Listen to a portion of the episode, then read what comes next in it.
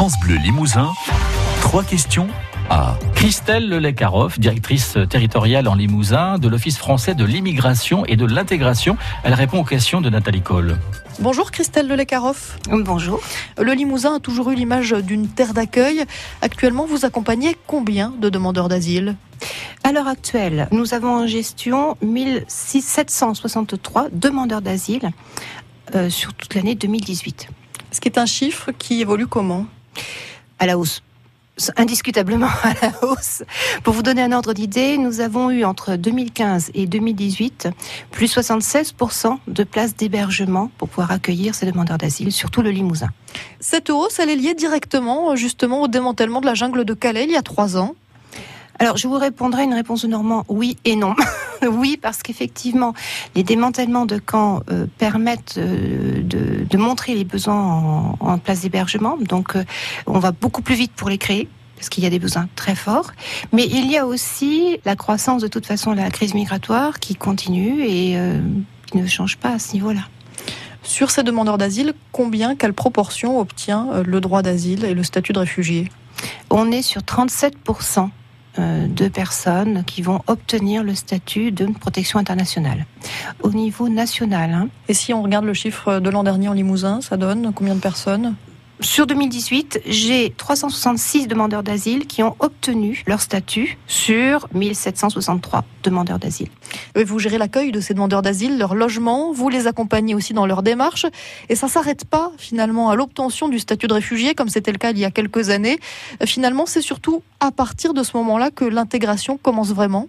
Oui, euh, vraiment, oui. Et je dirais que même si, je, le souligne, hein, même si les associations font un merveilleux travail au sein des centres d'hébergement pour euh, sociabiliser, avec bien sûr les, travailleurs sociaux, et bien apporter des, des notions en cours de français, le travail d'intégration ne peut commencer de toute façon légalement que lorsque la personne est régulière et a vocation à rester sur le territoire. Quand on parle d'intégration, on parle travail, formation. Il faut créer une nouvelle vie. Vous avez pour ça des, partenariats avec des entreprises, par exemple, en Limousin? C'est ça. Alors, Intégration ne veut pas dire que travail. Intégration veut dire aussi intégration certes professionnelle, mais intégration citoyenne. Pour cela, nous avons différents socles. Un socle étatique qui est par le biais du contrat d'intégration républicain, où il y a, je le rappelle, 24 heures de formation civique et des cours de français pouvant aller jusqu'à 600 heures. Mais également, euh, oui, il y a, ne serait-ce pour vous parler franchement, sur le Limousin, l'OFI euh, travaille en très de collaboration avec 19 structures associatives, euh, institutionnelles, pour arriver à faire en sorte que nous puissions trouver de l'emploi, des formations professionnelles, des formations qualifiantes, un débouché, une vie. Vous avez des, des entreprises partenaires qui proposent des stages pour commencer, un premier pied à l'étrier, et puis ça peut aller beaucoup plus loin. Est-ce que vous avez beaucoup d'entreprises qui jouent le jeu en Limousin? De plus en plus. Et euh, pour ne citer qu'elle, mais euh, je ne voudrais pas être exhaustive, hein, euh, France Confection, nous avons également Isidis du groupe Casino, entre autres, hein, mais aussi plein de petits artisans qui viennent nous voir. Et qui proposent quoi à ces réfugiés?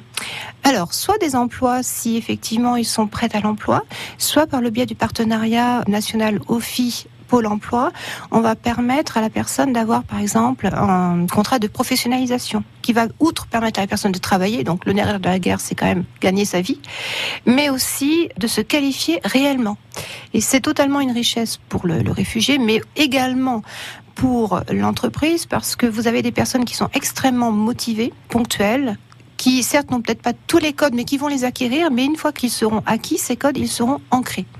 Et ça, c'est quelque chose de merveilleux. Euh, j'en ai même embauché. Christelle Lelekaroff, directrice territoriale de l'Office français de l'immigration et de l'intégration en Limousin. Merci d'avoir été notre invitée sur France Bleu Limousin. C'est moi qui vous remercie et je vous rends vraiment avec grand plaisir, je suis venue. Écoutez, trois questions à sur francebleu.fr. France Bleu.